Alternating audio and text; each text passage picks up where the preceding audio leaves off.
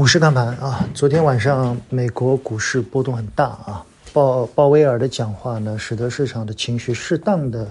有所企稳啊。但是我们也都发现，从春节以后，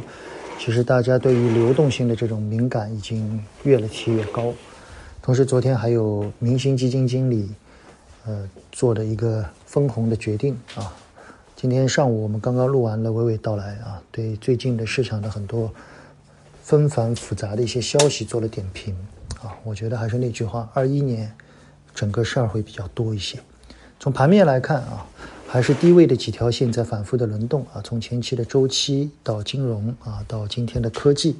这种轮动我们把它看作补涨啊，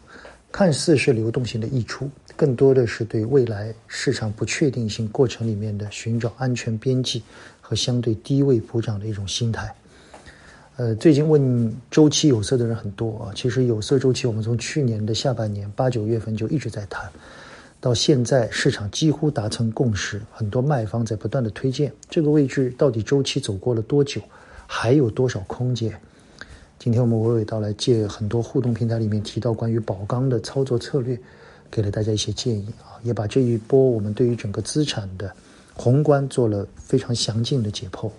希望大家可以在操作上，特别是对周期股很关心的投资者会有帮助。我们也可以把这一期的，呃，我们的娓娓道来看作是上一期二三月份这个我们做的策略报告的一个延展啊，主要就是说了当下的宏观到了什么位置，同时周期股大概已经走过了几段，接下来的操作怎么样啊？我希望对你有帮助。我觉得对很多关心周期股的朋友。还是会有帮助的啊！而且我们拿了几个案例来做啊，希望对你有帮助，仅供参考。谢谢大家。